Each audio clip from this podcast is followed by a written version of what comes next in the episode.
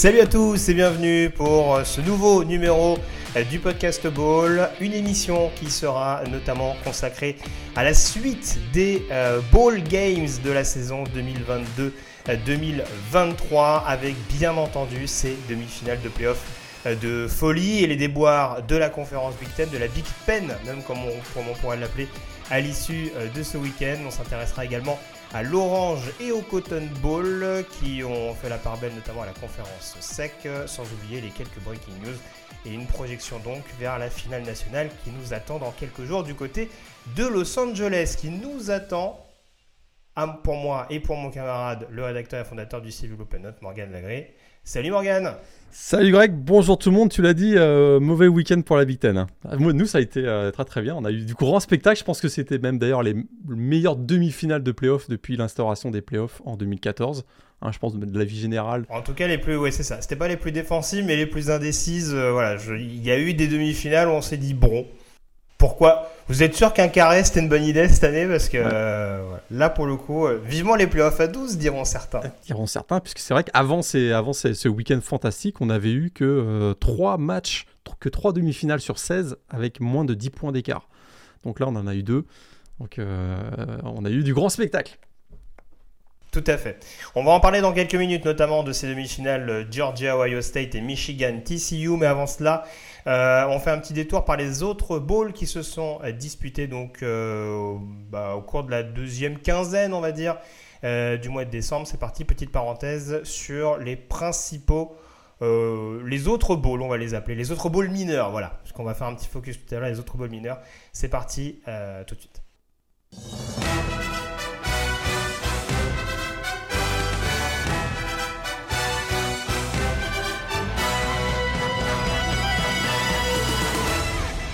Ce qu'on l'avait dit lors de la dernière émission, Morgan, on n'avait pas eu encore énormément de choses à se mettre sous la dent lors des précédentes previews. Euh, en effet, le plus gros commençait euh, la semaine du euh, lundi 26 décembre et on n'a pas été déçus. globalement, pas mal de rencontres qui ont été assez disputées, pas mal de, de fins de rencontres hein, justement qui ont été extrêmement animées. Ça nous a clairement donné le ton des demi-finales de, de playoffs. on va, on va se prêter à un jeu relativement habituel. Euh, si on commence en anticipation sur ton top 3, peut-être les trois principaux moments, trois matchs peut-être que tu retiens tout particulièrement et pourquoi dans tous ces différents bowls qui se sont disputés euh, au cours de cette fin d'année civile 2022. Euh, ouais, parce qu'effectivement, tu l'as dit, il aura fallu peut-être attendre le 28 décembre avant que ça s'anime un petit peu. on est quand même très sévère parce qu'il y a eu des bons matchs, on a, on a toujours du plaisir à voir notamment des équipes qu'on voit moins régulièrement au cours de la saison. Donc c'est indiscutable. Bon, voilà, ça reste du football. On et on aime ça, le football. Mais c'est vrai qu'à partir du 28 décembre, ouh, ça s'est animé. Et je dirais que si on fait peut-être dans l'ordre chronologique des trois matchs qui m'ont marqué, euh, on a eu un bon North Carolina, Oregon. Mais je me focuserai peut-être un peu plus sur Arkansas, Kansas. Oh bah forcément. trois prolongations. Et malheureusement pour Kansas, euh, cette si belle saison se termine avec un bilan négatif, puisqu'il termine à 6-7. Je suis un peu. Voilà, je vois, plutôt le, verre euh, à moitié vide qu'à moitié plein, parce que ça, reste quand même une super belle saison et un très bon match. Ils étaient menés quand même 38 à 13 en milieu troisième quart-temps. Et alors, quelle remontée incroyable euh, avec un Jalen Daniels qu'on a revu comme on avait vu en septembre et en octobre. Et on se dit que s'il avait été là toute la saison, peut-être que la belle histoire des Jayhawks aurait été encore plus belle. Euh, mais voilà, ça a été fantastique cette, euh, deuxième partie de, match des, Jayhawks avec une équipe qui a un cœur énorme. Et ils ont réussi donc à remonter, à remonter oui, à un retard de, 25 points pour envoyer le match en prolongation 38-38. Après, dans la prolongation, bah, ça a été le show KG et Jefferson, je dirais, mais, a une victoire d'Arkansas 55-53. Tout à fait, ouais. Et pour le coup, enfin, tu disais, il termine à 6-7, c'est une mini déception. C'est toujours 6 fois, 6 fois plus de victoires que ce qu'on avait prévu au début de saison. C'est pas loin de la vérité, c'est pas loin d'être la vérité, effectivement. Euh, c'est ça. Un, autre match qui t'a marqué globalement dans, dans ceux que tu as vu? Ah, si, on, si, on, poursuit, alors c'est peut-être le. On va sauter directement au 29, je dirais, le jeudi 29. Euh, on a été un petit peu déçus, je trouve, du, du Washington-Texas. On s'attendait à une plus grosse explosion offensive. La Lamo Bowl, pardon, nous avait euh, souvent donné voilà, des très très gros matchs. Là, ça a été un petit peu moins le cas, même si on a vu un Queen Ewers qui a, arrosé pas mal, mais ça a été une victoire de Washington 27 ah, on, a surtout vu un Steve Sarkisian qui a fait le show apparemment. Alors, euh, faut éviter de le toucher avant d'entrer du avant d'entrer sur, le, sur le terrain. Il a, il a, toujours un côté un peu bipolaire quand même malgré tout. Euh, voilà, je, je ne doute pas que des gens soient plus, soient plus tactiles que d'autres, mais euh, bon, ça, ça, le donnait ton pour son équipe, euh, invectivé de cette manière-là. Je ne sais pas si certains l'ont vu, mais le, le, pauvre, le pauvre agent de sécurité, enfin, je sais pas comment on pourrait l'appeler, mais ouais, l'employé qui était là pour, pour juste retenir les joueurs le temps de leur, le temps de leur rentrer sur le terrain. Je pense qu'il a encore les oreilles qui sifflent. ouais, tout à fait. Mais c'est un match qui s'est passé un petit peu plus tôt dans la journée, peut-être que je retiendrai, c'est Florida State, Oklahoma. Euh, mm. ça, a été ça a été finalement donc le, le Cheez Bowl, le fameux Cheez It Bowl. Euh, donc c'est Mike Norvell qui a eu droit, euh, non pas à la, douche de maillot, mais à la douche de Crackers Cheez It, puisque donc... Je pense qu'il préfère. Je pense qu'il préfère. victoire donc de Florida State 35 à 32. Et puis on a vu, euh, bah, on a vu une équipe de Florida State qui, on a, vu d'ailleurs une meilleure équipe, je trouve, d'Oklahoma que ce qu'on avait, ce qu'on aurait pu penser, parce qu'on va pas se mentir, dans les, quand on avait fait la preview de ce match-là, on s'attendait peut-être à une victoire un peu plus large de Florida State au regard de la fin de saison des deux équipes. Là, on a vu Oklahoma euh, résister davantage. On a même vu Oklahoma mener dans le quatrième carton, 25 à 18 si je me rappelle bien. Mais Jordan a fait, a fait le boulot derrière et euh, notamment avec une passe de touchdown sur Markeston Douglas, et c'est une victoire 35-32 donc pour les, pour les Seminoles. Oui, c'est ça. Mine de rien, c'est vrai qu'on était assez sévère pour les Sooners parce qu'on l'a dit, notamment en, défense, ils ont été extrêmement inquiétants tout au long de cette saison. On a senti beaucoup plus d'implication sur ce, sur ce match-là. Et c'est sûr qu'il y a des éléments malgré tout qui portent à se dire qu'Oklahoma, bon, même s'il y a un bilan de 6-7 également euh, comme Kansas, c'est que c'est beaucoup plus inhabituel du côté de Norman euh, dans, dans, dans l'histoire du programme. Bah, on a vu des, va, des soubresauts en, fin de saison, cette prestation contre Florida State. On se rappelle notamment de cette première mi-temps, même ce premier quart contre Oklahoma State il n'y a pas si longtemps que ça. Euh, voilà, la campagne de recrutement, la première euh, fenêtre de recrutement euh, dont on avait parlé avec notamment quelques jolis coups. Donc pourquoi pas? Voilà, au moins, c'est vrai que ça a très très très mal commencé pour Brent Venables du côté d'Oklahoma. Il y a en tout cas des éléments, avec le retour annoncé de Dylan Gabriel notamment, les true freshmen, notamment sur le poste de running back aussi, il y a des éléments en effet qui peuvent, qui peuvent nous inciter à être peut-être un peu moins pessimistes que, que ce qu'on a été euh, lors de la preview. Un dernier petit moment que tu retiens? Alors peut-être le dernier moment, et je, le garde pour moi, c'est ce touchdown quand même, cette passe de touchdown. Et je la garde pour moi, c'est là de euh, Tyler Buchner pour euh, Mitchell Evans à, à, quoi, une trente de la fin pour donner la victoire donc, de Notre-Dame face à South Carolina. 45 à 38 dans un match quand même très spectaculaire, je trouve. Qui a eu, euh, il y avait, il y voilà, il y avait beaucoup d'ambiance aussi dans le stade. On l'avait, on l'avait dit aussi dans la preview qu'il y avait deux grosses fanbases. Euh, le match avait lieu du côté de Jacksonville dans un stade NFL, donc ça allait forcément attirer beaucoup de monde et le spectacle a été, a au rendez-vous. Et au final, Notre-Dame a enfin battu une équipe euh, de la ICC, ça n'arrive pas si, si, souvent, donc victoire 45 à 38 des Fighting Irish dans ce Gator Bowl. Et il y a un truc qu'on peut pas qu'on peut pas retirer à Marcus Freeman depuis qu'il a succédé à Brian Kelly, c'est qu'en effet, il y a souvent des matchs à rebondissement du côté de Notre-Dame. Si on reste rien que sur les bowls, on se rappelle l'année dernière, alors du coup ça avait tourné dans l'autre sens parce qu'ils avaient mené contre Oklahoma State avant de perdre, c'était le Fiesta de mémoire. C'était le Fiesta Bowl, exactement. Et là, cette année, ouais, euh, mal embarqué, euh, mal démarré en tout cas contre les Gamecocks. Et euh, ils, ont, ils ont finalement réussi à trouver les ressources pour, pour, pour s'accrocher et donner notamment une deuxième mi-temps extrêmement disputée. Donc, donc voilà, c'est de bon augure pour la suite. Et il y aura peut-être un quarterback euh, issu du portail des transferts qui va bientôt arriver. Hein. On en parlera peut-être tout à l'heure dans, la rubrique news, mais euh, ça continue de saliver du côté de South Bend. Exactement, puisque, euh, effectivement, on peut le dire, hein, il y a eu de plus en plus de rumeurs font, rapportent une probable arrivée de Sam Hartman en provenance de Wake Forest, puisque on sait que bah, Notre-Dame est probablement à la recherche actuellement d'un quarterback via le portail des transferts. Il n'y a rien d'officiel, hein, ils ne l'ont pas annoncé, mais euh, on se doute bien que. C'est pour ça aussi que Buckner, pour son retour, nous a sorti une fin de match, une fin de match pas piqué des hannetons pour aller chercher un ball, peut-être.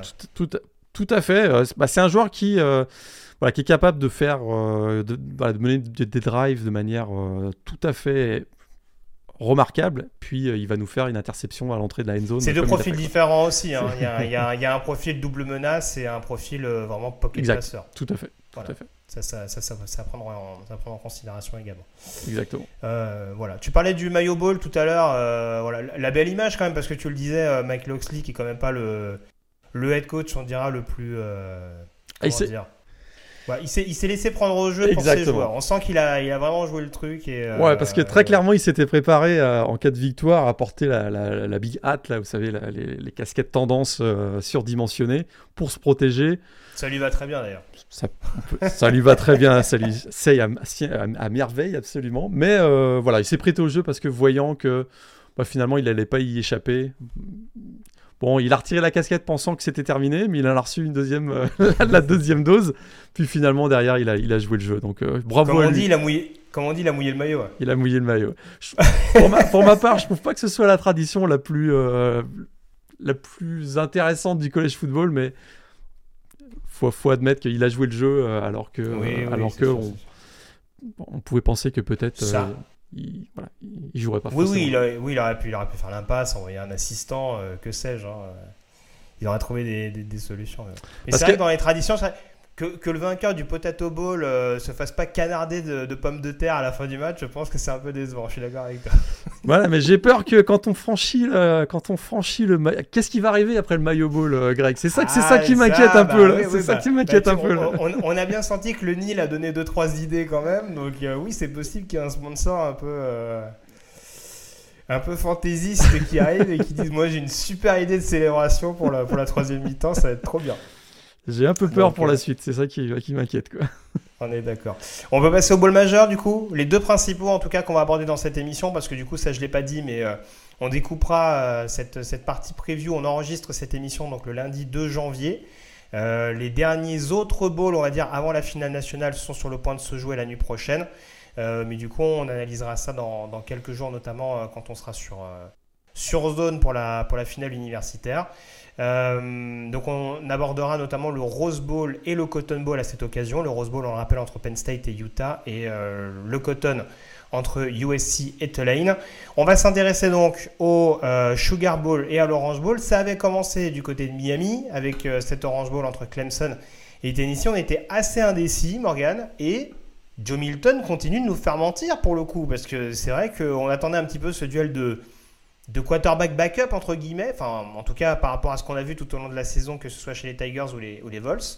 Euh, alors, qu'il ait réussi à, écarter, à écarteler la défense de, de Vanderbilt en soi, c'était pas une sensation. Là, contre Clemson, réussir à sortir une bonne prestation avec des receveurs en moins et, et un succès au bout du compte 31-14, on a peut-être le Joe Mixon qu'on espérait voir, notamment depuis ses débuts du côté de Michigan. Exactement, et celui qu'on s'attendait à voir ou qu'on espérait voir au coup d'envoi de la saison 2021, puisqu'on rappelle qu'il avait été titularisé à la place de Hendon Hooker. Il tuait les pigeons dans les tribunes, je me rappelle. bah là, ça s'est beaucoup mieux passé dans le jeu aérien, dans le jeu aérien on va dire, parce qu'effectivement, il a été. D'abord, on le sentait en, pleine confiance. Moi, c'est ce qui m'a surpris dans les, voilà, dans les deux trois premiers drives des Volunteers. Euh, il semblait être vraiment en confiance et ses passes c'était euh, voilà je trouvais qu'il y avait peu d'hésitation dans, l'exécution du plan de match. Il était bien préparé. Peut-être que finalement, son année derrière Enda Hooker va lui permettre de franchir un palier parce que j'ai l'impression que cette, euh, performance dans, ce, euh, Orange Bowl va lui euh, bah, conforter Josh Heupel, le coach des volontaires, ce qui peut lui redonner finalement les clés de l'attaque la saison prochaine puisqu'on sait qu'il sera de retour. trois passes de touchdown effectivement contre une défense qui est quand même voilà, il y avait quelques absents, mais qui reste quand même une des valeurs sûres du, euh, au, niveau, euh, au niveau national. Donc trois passes de touchdown pour euh, Squirrel White, d'ailleurs, que j'ai trouvé vraiment étincelant dans ce match avec 9, 9 réceptions, plus de 100 yards sur, sur réception. On a vu notre bon vieux euh, Brew McCoy et, et, on a vu également euh, Ramel Kayton, donc des, des, joueurs qui seront tous les trois de retour la saison prochaine. On est-ce qu'on n'a pas déjà, voilà Oui, c'est ça, c'est, la principale information. Brew McCoy n'est pas encore sur le portail des transferts en tout cas. voilà, tout à fait. Il semble avoir trouvé enfin le, le, le, le programme dans lequel il peut, il peut euh, exprimer son plein potentiel parce que bah, ces quatre-là, ils vont former probablement euh, le cœur de cette attaque des Vol Volunteers de la saison prochaine et ils vont arriver euh, à l'intersaison avec vraiment le plein de confiance parce que une belle victoire donc face à Clemson euh, 31 à 14. Côté Clemson, on a vu un Kate Klubnik. Alors euh, là, on lui a aussi dit vas-y arrose hein, parce que oui, c'est un, un, casting grandeur nature. Ouais, vas-y champion, hein. on a on a notre jeu au sol. Maintenant, éblouis-nous. Quoi. Voilà, parce que là, 5, plus de 50 euh, lancés. Euh, on a rarement vu une équipe d'Abu Sweeney lancer autant dans, un match. Mais autant Clemson est revenu quand même à 21-14 en fin de match. Et on s'était dit, ouais, peut-être que sur un malentendu, ça peut passer pour Clemson. Mais euh, un nombre incalculable d'opportunités manquées dans ce match par l'attaque la, de Clemson. C'est incroyable le nombre. Je crois qu'ils sont rentrés 7 fois dans la red zone adverse. Euh, et il termine avec, euh, avec juste 14 points. quoi. C'est un moment. Voilà, il y a eu. Alors, le kicker, BT Potter, qui a été quand même le, le, qui est le, plus, le, le, le kicker le plus prolifique de l'histoire du programme, il a décidé de faire son plus mauvais match, probablement à son dernier match avec les Tigers. C'est quand même dommage. Ah c'est un kicker qui est annoncé suivi par les, par les, par les scouts pour la, pour la NFL, où là, il a, il a tout fait pour être sûr d'être le premier sélectionné en, en avril prochain. Ouais. Alors là, il s'est complètement loupé avec un nombre incalculable de, de field goals. Je crois 3 ou 4 field goals manqués dans ce match. C'est assez incroyable. Et au final, bah, ils, ont, ils ont fini avec plus de 400 yards à, en attaque, Clemson. Mais ils concrétisaient jamais leur, leur, D'abord, ils se contentaient souvent de field goal. Et quand il y avait field goal, il les manquait. Donc ça, c'est quand même assez dommage. Et, et du coup, bah, ça a redonné oui, pas ça mal de... pas, ça aide, Oui, ça aide pas à récupérer du momentum ou... Voilà ou causer un peu de doute dans, dans l'équipe adverse, surtout euh, voilà, quand tu as un quarterback en effet qui, qui joue peut-être, euh, qui lance peut-être un peu moins, mais qui arrive à trouver des, ses receveurs sur pas mal de passes longue distance. Euh, voilà, il y a souvent eu cette, euh, voilà, je, je, le dis, cette, ce momentum euh, très clairement conservé par, par Tennessee. Ces moments clés, on va dire, qui ont bien été gérés par Tennessee et beaucoup moins par les Tigers, tu le disais, que ce soit à la main ou au pied, on va dire. Exactement. Okay. Autre chose à rajouter, on passe au Sugar? Bah écoute, on peut juste dire que, que, on peut juste dire que Tennessee termine avec un bilan de 11-2 pour la première fois depuis 2001. C'est quand même euh, une très belle saison et une saison où ils ont quand même battu Alabama, LSU et Clemson finalement. Hein, et si tu comptes bien, c'est 6 des 7 derniers champions. C'est quand même une belle Ils saison. Ils regretter le match à South Carolina quand même. Hein. Ça, reste, ça reste la SEC qui est hyper compétitive. Tout à fait, Mais... parce que parce qu'ils auraient pu euh, peut-être euh, faire les playoffs à la place de TCU. non, je peux... Oui, c'est ça. On relance pas le débat. Oh, il, a mal, il a mal vieilli ce podcast. Hein. Il, il a pas vieilli. Ou à la place de Michigan, du coup. Une équipe de la Big Ten, quoi. Voilà, bref. Exact. Voilà. Pirouette, cacahuète. Alors, du coup, euh, donc ça c'était pour l'Orange Bowl et la victoire de Tennessee. Donc, les équipes de conférence sec ont quand même euh, voilà, fait une petite chasse gardée euh, sur les différents bowls majeurs euh, qui disputaient, puisque dans le même temps, on avait le Sugar Bowl donc, qui opposait Alabama à Kansas State. Je dis dans le même temps, c'était le lendemain en l'occurrence. Alors c'est vrai que, voilà, parlant de podcasts qui ont mal vieilli, il y en a qui ont commencé à dire s'il si faut, parier contre Alabama, c'est maintenant ou jamais. Euh, bon, bah bien lui en a pris. Euh, Nick Saban avait insisté sur le fait d'avoir une équipe totalement focus, notamment les prospects, euh, les principaux prospects susceptibles d'être draftés. Visiblement, ça a convaincu Morgan.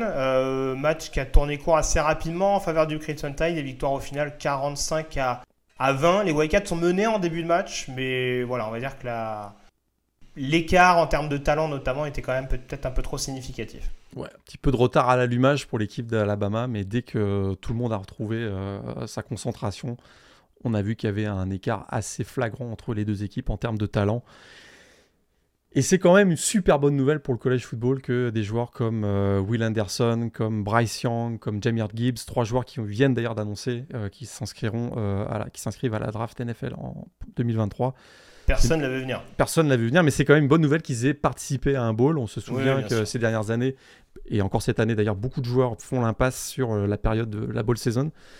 Eux, ben voilà. Alors, il y a plusieurs, à mon avis, il y a plusieurs sentiments qui motivaient leur, leur participation. C'est vrai qu'il la, peut-être la déception, voilà, le sentiment de ne pas terminer sur euh, comme il l'aurait voulu. Et peut-être que c'était voilà un prix de consolation de remporter un Sugar Bowl qui reste quand même un, un bowl majeur, hein, un bowl assez énorme. Je ne sais pas s'ils auraient joué un, Duke Mayo Bowl par exemple, je sais pas. Mais là, c'est quand même le Sugar Bowl, c'est à la Nouvelle-Orléans, c'est quand même dans un stade NFL, il y a une exposition médiatique. Et en même temps, ils voulaient conclure bah, cette fantastique carrière qu'ils ont eue au Crimson Tide par une victoire. Et ça a été une victoire étincelante.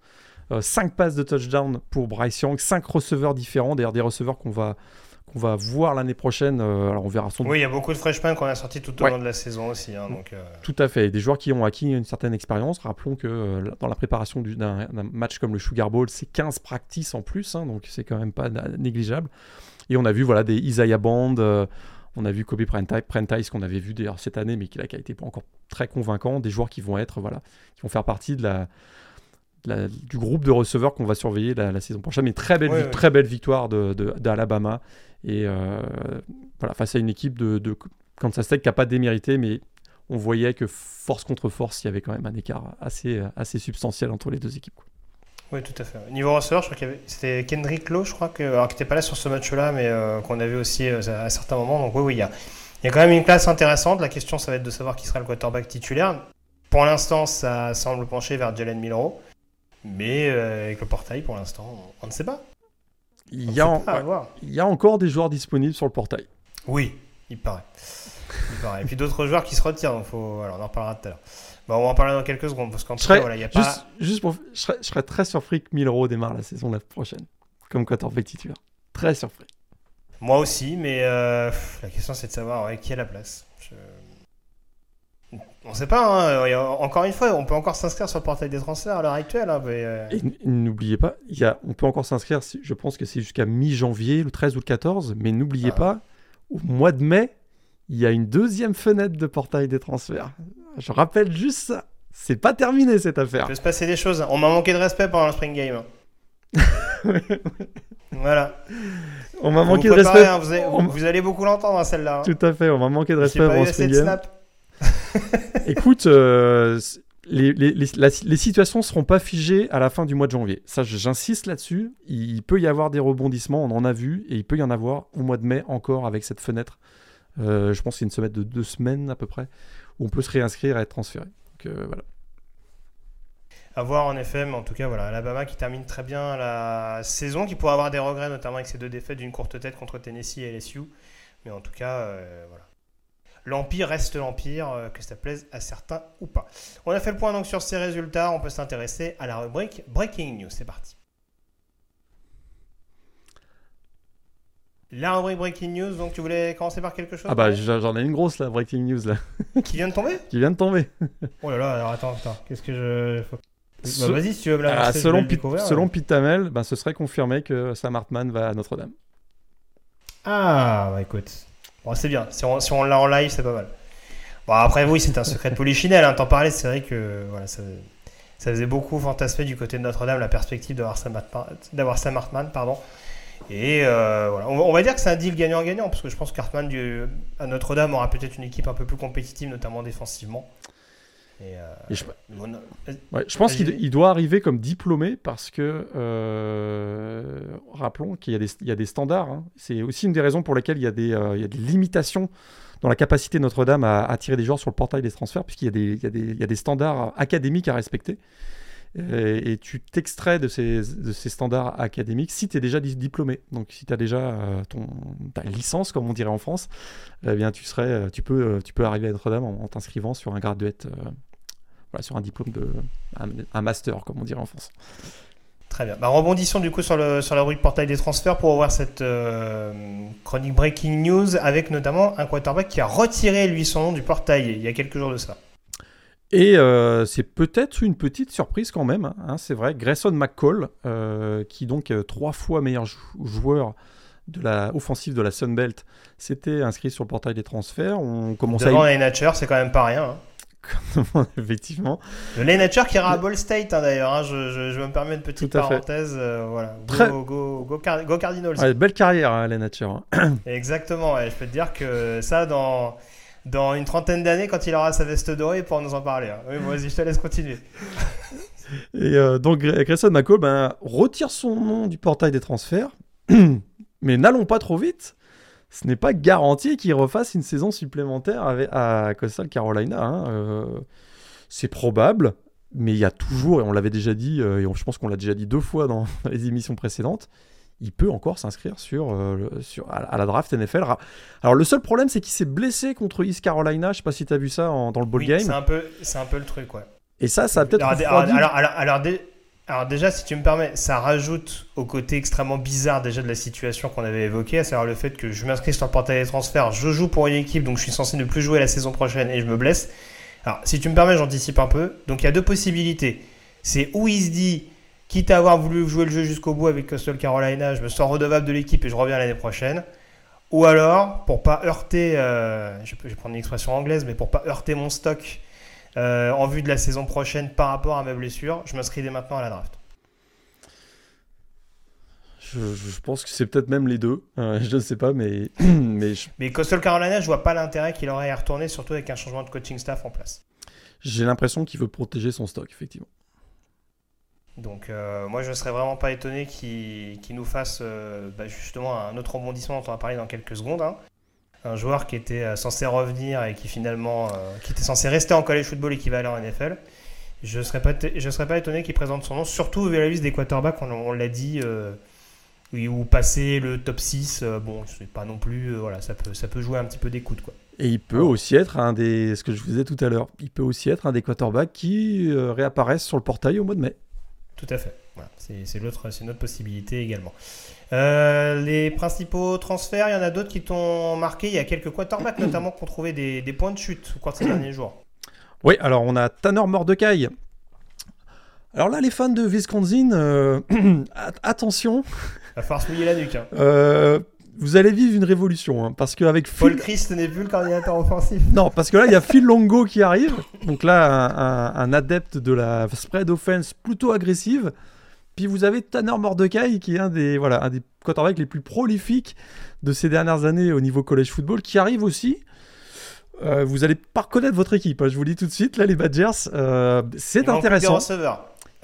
bah, c'est ça le problème, c'est que euh, c'est bien beau d'avoir un coordinateur offensif euh, tourné vers l'attaque explosive, c'est bien beau d'avoir un quarterback qui va arroser, mais est-ce que la ligne offensive va être euh, aussi mobile parce que ça prend probablement une ligne offensive un peu plus mobile que ce qu'elle est actuellement? Et est-ce qu'il y a les receveurs? Euh, voilà, c'est un virage qu'on observe. Après, est-ce qu'ils vont être déjà prêts dès 2023 pour euh, exécuter ce virage avec des résultats au bout? On verra. en tout cas, on rappelle, hein, la Big Ten West, a priori, est assez ouverte. Tout à fait. Tu peux commencer. Tout à fait. Tu peux être champion avec un bilan de 5-4. Hein, donc, euh, J'avais un doute d'ailleurs sur le fait qu'on l'ait dit lors de la dernière émission. On a un autre quarterback qui a trouvé un point de chute au niveau de la Big Ten West? C'est, euh, je pense que tu parles de Hudson Card, euh, l'ancien de, donc de, ancien prospect 4 étoiles de Texas, qui à son arrivée euh, avait quand même la, la potentialité, ou en tout cas l'opportunité d'être le quarterback numéro 1. C'est vrai que quand, quand Queen Ewers est arrivé, ça l'a relayé au, poste de, de, backup. Mais grand espoir, grand espoir de, des Longhorns pendant deux saisons et qui va rebondir donc, du côté de Purdue dans une attaque qu'on s'attend euh, finalement, malgré le changement de coaching staff, rester une attaque quand même très agressive dans le jeu aérien. Et Hudson Card est un joueur qui va leur permettre de, exactement, exactement faire ça. Donc euh, c'est intéressant. Et on a un des noms les, plus rigolos également euh, de, la, de, la, première division universitaire qui rejoint les rangs de la Big Ten. Ah, secrètement, on espérait qu'il aille à Oregon, ça nous aurait fait tellement marrer, mais, mais, Storm Duck finalement, finalement a choisi Penn State. C'est peut-être mieux pour lui, on verra, mais, c'est vrai que c'est un beau renfort, je trouve, quand même, pour, pour Penn State, qui recrute très très bien défensivement. On voit qu'il y a beaucoup de joueurs qui apparaissent comme des leaders dans la NFL ces, derniers, deux dernières années. Et euh, c'est aussi parce que ça recrute très très bien. Euh, du côté de, du, et, Storm Duck finalement un joueur qui va avoir la possibilité de briller avec les Nittany Lions la saison, euh, la saison prochaine. Profil made in euh, ACC, euh, d'où vient justement Mani Diaz. euh, coordinateur défensif Exactement. des Nittany Lions. D'autres noms que tu voulais aborder avant qu'on fasse un petit topo sur la draft NFL Il n'y a, pas eu de- a pas eu de si gros transferts que ça non, ces dernières semaines. Je sais qu'on refera une émission à l'intersaison où on Oui. rentrera dans le détail les, les, vainqueurs, les perdants du, du, coup, du portail des transferts, les gros transferts au poste de quarterback, etc. Donc on va, on va pas trop trop s'attarder aujourd'hui. Tout à fait. La draft NFL, donc je le disais, un joueur qui était censé revenir la saison prochaine euh, au sein de son programme, à savoir LSU, et finalement Keishon Boutte, euh, qui tentera bien l'aventure chez les pros. Alors, je mets un mini suspense, il y a quand même de fortes chances qu'il soit drafté vu le profil du bonhomme, euh, assez haut en l'occurrence. Ça t'a étonné, toi, cette, cette volte-face? Pour le coup, il y avait quand même une classe de receveurs là aussi qui était assez ouverte. Et c'est vrai que l'année prochaine, quand on voit certains profils, on peut se dire que ouais, il aurait peut-être pu être un peu dans l'ombre euh, de certains joueurs, type Marvin Harrison Jr. ou ce type de profil-là. Euh, est-ce que c'est une bonne décision pour toi ou est-ce qu'il aurait gagné à rester à, LSU quand on voit le, le mauvais début de saison et la suite un peu meilleure? Ouais, j'ai pas aimé sa saison euh, 2022. Effectivement, je trouve qu'il a. On parlait de stock tout à l'heure, il a effectivement. euh, son stock a baissé, je trouve. Autant il avait fini la saison euh, 2021 de manière incroyable euh, et ça a laissé présager une saison 2022 explosive. J'ai trouvé que c'était nettement moins bon. Alors c'est vrai qu'il. Bon, Jaden Daniel, c'est pas le meilleur passeur de- du college football, on va dire. Ah, D'ailleurs, Mhm. certains diront qu'il a annoncé son intention de rejoindre la NFL quand. T'allais peut-être le dire. Exactement. Quand Daniels a annoncé son retour. Exactement, je, je- je- je vois un lien entre les deux décisions. je ne peux pas m'empêcher, c'est peut-être un peu euh, bah, sarcastique, mais euh, effectivement, quelques, pas quelques heures, mais quelques jours après l'annonce du retour de Jaden Daniels, il a annoncé son, son départ vers la NFL. Il a fait quand même des drops. hein. Cette année, je trouve qu'il avait un, il y avait un vrai problème de drop chez, chez euh, cette saison. Pas uniquement parce que, euh, parce que euh, Da- euh, Jaden Daniels envoyait des canards boiteux, là, très clairement. Aussi parce que je trouvais qu'il y avait un déficit de concentration et ses tracés n'étaient pas toujours euh, extraordinaires non plus. Donc, euh, je- Oui, c'est peut-être un joueur qui est sûr de sa force, mais peut-être un peu trop par moment. Il a peut-être le- les défauts du, du receveur élite, on va dire. ouais, tout à fait. Donc, il, va, il arrive avec un upside euh, assez, assez important encore. Une marge de progression. Marge de progression. Siri, traduis-nous euh, upside. Mais euh, et je, pense- et je suis convaincu qu'une équipe- franchise NFL va le choisir le, le jeudi ou le vendredi. J'en suis Oui. convaincu. Il sera top 50. oui. Au minima, à minima, il sera top 50, c'est sûr. Mais, mais peut-être qu'une saison supplémentaire lui aurait permis d'être un top 15, je sais pas. Je- on, on le saura jamais finalement. Oui, oui, oui. Non, mais les athlètes comme ça, voilà. il suffit de voir. hein, C'est peut-être pas deux cas euh, exactement similaires, mais il suffit de voir la situation de George Pickens qui est quasiment pas joué l'année dernière, qui sortait vraiment juste pour faire euh, des catchs de folie et qui, pour qui, pour moi, a, a une marge de progression encore plus importante que que Boutet euh, en l'occurrence. Mais voilà, on, on avait vu que mine de rien, les équipes n'avaient pas attendu si longtemps que ça pour un joueur qui présentait des interrogations hors terrain et notamment d'un point de vue santé. Donc, euh, en effet, Boutet, ce sera un joueur à surveiller. Euh, deux autres joueurs défensifs, notamment, qui ont annoncé leur intention de rejoindre la draft NFL. Ça, c'est important, vu que c'était des figures de proue, on va dire, de leur programme en 2022. Euh, je pense que tu, tu parles de Willie Anderson? Euh, non, je parlais de alors, Brandon Joseph à Notre-Dame. Ah oui, Brandon Joseph à Notre-Dame, pardon, et, euh, et Pace, le linebacker donc de, de Cincinnati, pardon. Effectivement, qui Ivan Pace, donc junior le- de Cincinnati, qui a un gros, voilà, gros, gros, gros frappeur, beaucoup de plaquages cette année, qui a vu sa, son stock lui pour le pour le coup énormément monter cette année. Ouais. Et- Profil très très intrigant, hein, parce qu'on rappelle qu'il a surtout fait sa carrière universitaire à Miami, Ohio. Il a rejoint son frère Dishon la saison dernière. Voilà. Il a été absolument, enfin cette saison en l'occurrence, il a été absolument partout. Et là c'est pareil sur cette classe de linebacker en effet où ça paraît relativement homogène, notamment derrière Trenton Simpson. Ça peut en tout cas être un profil très curieux à suivre durant le processus draft. Effectivement, Alors, certains disent qu'il manque un peu de taille, un peu de puissance, mais il a, il a un tel volume, on va dire, de- dans, ses- dans sa contribution que je- je- je- c'est un joueur qui sera vraiment à, su- à surveiller dans le processus draft, effectivement. Tout fait. Joseph, euh, du coup, euh, comment tu juges sa saison 2022, toi qui suis euh, Notre-Dame plus particulièrement? Ça reste un athlète hors norme, mais on a du mal peut-être à retrouver le, le Brandon Joseph, tout simplement, qu'on avait vu à Northwestern il y a deux saisons de ça. Ouais, il n'a pas eu l'influence qu'il avait eu du côté de Northwestern, où c'était vraiment le général de la défense. Là, c'était moins le cas. Très clairement, il n'a pas fait une mauvaise saison, mais il y, a eu, il y a eu autour de lui des joueurs, notamment Ben Morrison, qui a été tellement la révélation du côté de Notre-Dame que peut-être il a été un peu dans son ombre. Il a, il, a été, il a fait une saison satisfaisante. Il n'a pas été, voilà, comme je répète, il n'a pas été le général, mais c'était peut-être aussi un peu trop lui demander de, voilà, de s'intégrer rapidement dans un groupe qui était déjà constitué. Il n'a il a pas nuit à l'équipe en tout cas, donc euh, ça a été une, très, une saison, une saison euh, tout à fait convenable pour euh, Brandon Joseph. C'est ça. Dans la même logique que Sam Hartman, on va dire qu'il a, il a montré que dans un programme peut-être un peu plus huppé, il avait sa place sans forcément faire faire grimper son, sa cote euh, de manière exponentielle. J'ai pas le souvenir qu'il soit passé complètement à travers un match, par exemple. Quoi. Donc, euh, c'est plutôt, plutôt satisfaisant pour lui.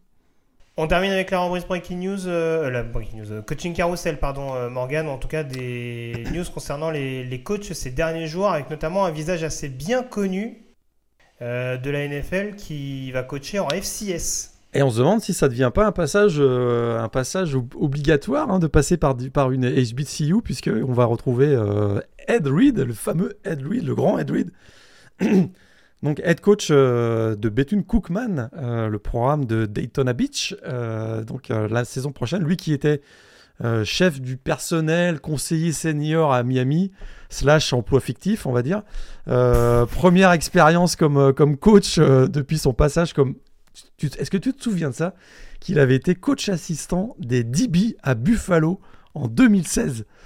Absolument pas. Eh bien, je t'avoue que moi non plus, euh, j'avais oublié cette information. En tout cas, bah, c'est sa dernière et sa seule expérience de coaching.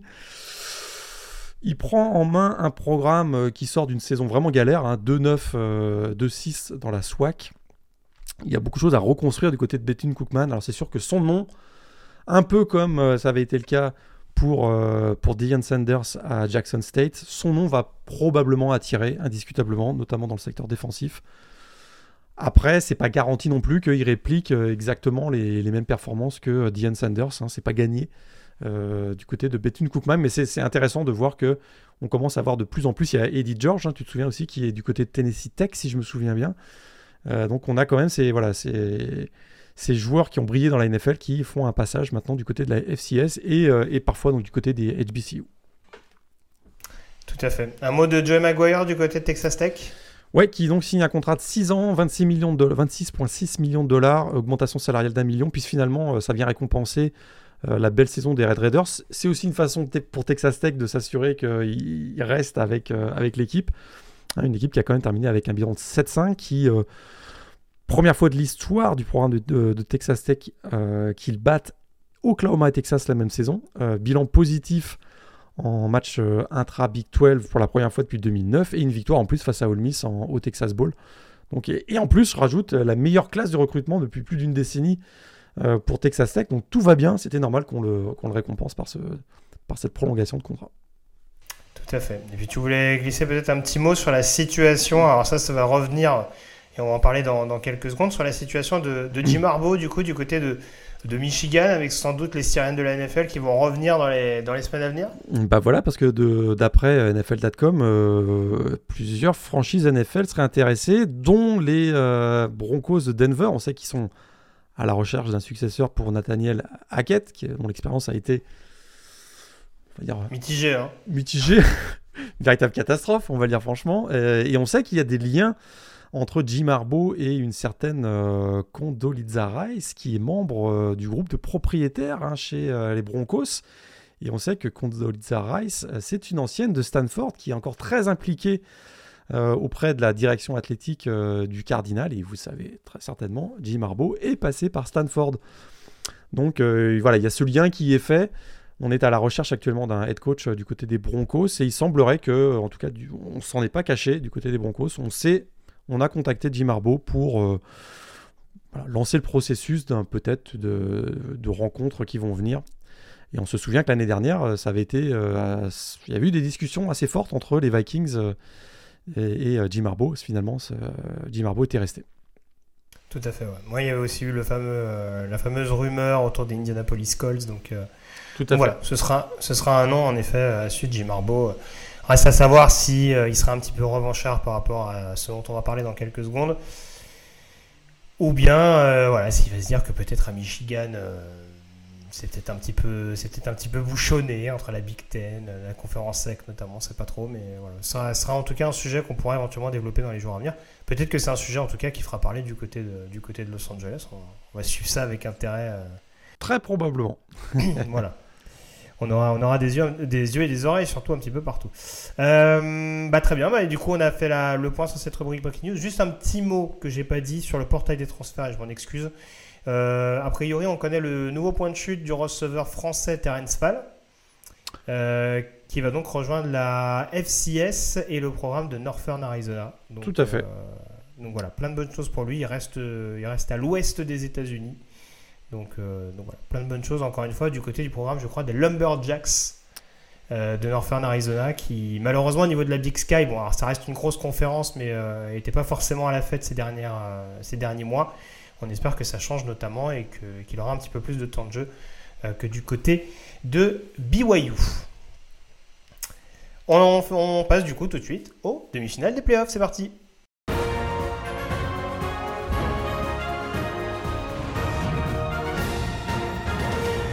Et on va commencer peut-être euh, chronologiquement. Morgan, on va aborder notamment ce match entre Michigan et euh, TCU, le Fiesta Bowl qui se disputait du côté euh, de Glendale dans l'Arizona avec un match, alors on l'avait dit, on faisait partie de ces mauvaises langues, de ces détracteurs, de ceux qui descendaient gratuitement Texas Christian parce que selon nous, ils n'avaient rien à faire là. Bon, en, exagérant la, caricature bien entendu, mais c'est vrai que sur le papier, on avait presque l'impression que pour Michigan, c'était l'année. Il y avait eu cette victoire, en effet, référence du côté d'Ohio State. C'est pas la première année où il battait Ohio State euh, depuis l'arrivée de, Jim Harbaugh. C'était la deuxième fois consécutivement, en l'occurrence. Mais c'est vrai que voilà, on avait la sensation que ça aurait pu leur donner vraiment un, petit coup de boost, leur donner un peu plus d'aile, en l'occurrence, dans cette, cette course euh, au titre national. Euh, et BYU et TCU pardon, apparaissait comme l'équipe euh, un peu plus dans le doute avec sa défaite en finale de conférence contre Kansas State. Et bah force est de constater, Morgan, que ça, ces potentielles dynamiques-là ne se sont pas ressenties dès le coup d'envoi de la rencontre, euh, on a vu vraiment une totale implication de, la part de, Texas Christian. Et c'est probablement la plus grande surprise, parce que malgré un scénario à suspense en fin de match, euh, la victoire, elle est incontestable. TCU, TCU a mené de bout en bout jusqu'à même prendre une avance de 19 points en cours, de match quand même. Et, euh, et, les Horned ont gagné, je trouve, en prenant Michigan à son propre jeu. Et on avait dit que c'était une des clés du match d'ailleurs. Mais ils ont gagné la bataille physique, le combat physique. Et c'est vrai que j'ai trouvé que Sonny Dykes en fin de match, voilà, il a beaucoup insisté sur le fait qu'ils n'avaient pas été respectés à la, en avant-match, etc. Mais il y avait quand même des raisons. Hein, les raisons, c'est qu'on venait de voir une équipe de TCU malmenée par Kansas State. On venait de voir une équipe de TCU qui, sur le plan athlétique, avait parfois eu des grandes difficultés tout au long de la saison. C'était donc à peu près évident que euh, tout le monde, veut dire tous les experts ou les, observateurs avertis, annonçaient une victoire de Michigan, pas forcément très large, mais une victoire de Michigan. Donc c'était pas par irrespect envers TCU qu'on donnait Michigan vainqueur, c'est que ce qui s'est passé au cours de cette rencontre, euh, c'était pas gagné d'avance. Et c'est là quand même la, vraie surprise et chapeau à, TCU, c'est écoute, physiquement, ils ont été incroyablement bien préparés pour ce match. Euh, vraiment, pendant les, trois semaines ou le mois qui a précédé cette rencontre, ça a dû beaucoup travailler sur le plan physique. Ils, ils, sont, ils étaient vraiment voilà, au, sommet de leur forme pour ce match parce qu'ils ont dominé dans tous les secteurs de jeu. Euh, ils ont gagné la bataille des tranchées, ils ont gagné quasiment tous leurs match-up. Ils ont, ils ont été athlétiquement euh, très costauds en fin de match aussi. Donc j'ai trouvé que, euh, écoute, ils ont été re un, vraiment remarquables. Ils ont finalement fait le match qu'on s'attendait de voir peut-être de Michigan. C'est assez étonnant. C'est ça. 13 plaquages pour perte sur le match euh, pour, pour, la défense de, de, TCU. 4 sacs, rien que pour Dylan Horton, par exemple, l'allemand défensif de TCU. Je parle même pas des stats de D. Winters, euh, auteur notamment d'un pick six. Et, voilà. Mais c'est vrai que, comme tu dis, alors, malheureusement, c'est difficile de ne pas mettre en corrélation. C'est-à-dire que sur ce match-là, on ne peut qu'insister sur le fait que TCU est extrêmement préparé, impliqué. Mais alors, que dire de la première mi-temps de Michigan? Ça pose les mêmes questions dans le sens inverse. C'est-à-dire qu'après, on peut le dire, on va dire, il y a peut-être un certain manque de réussite. Il y a des actions où, en l'occurrence, on pense notamment à ce catch de Roman Wilson, où on se dit Ah, tiens, enfin le premier touchdown de Michigan, finalement c'est rappelé. Et derrière, il y a le fumble de, de Kalel Mullins qui fait que bah, ton momentum, il est tué littéralement euh, du côté de Michigan. Et derrière, encore une fois, face à une équipe de TCU qui a, qui a laissé peu de choses, bah, ça, a été, ça a été vraiment une première mi-temps très très pénible et très très compliquée pour Michigan.